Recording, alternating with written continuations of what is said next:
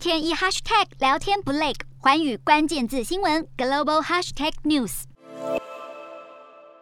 现在各界最关心的就是乌俄之间的关系，希望能避免战争，和平解决问题。不过，俄罗斯总统普丁二十一号突然承认乌克兰东部两个分离共和国的独立地位，让乌俄紧张关系进一步升温。随着西方各国陆续抨击普丁做法，外界也相当关注中国的看法。在中国外交部例行记者会上，媒体提出有关乌克兰多达十四个问题，包含中国是否承认乌克兰东部两个亲莫斯科分裂主义地区的独立性，以及中国是否会利用。其影响力阻止俄罗斯进一步入侵乌克兰领土等，但没想到汪文斌却是连连闪避，不肯正面回答。另外，现场有外媒提问，直指中国一贯支持不干涉内政和尊重各国主权的原则。那么，俄罗斯选择认同乌克兰两个分裂地区的主权，是否侵犯了乌克兰的主权？汪文斌却是只字未提，不断低头看稿，重复上述答案。而被问及中国如何看待对俄罗斯的潜在制裁，他也只是重申各国应保持克制。而美国媒体指出，北京一方面试图与俄罗斯深化关系，一方面则要坚定捍卫国家主权的外交政策，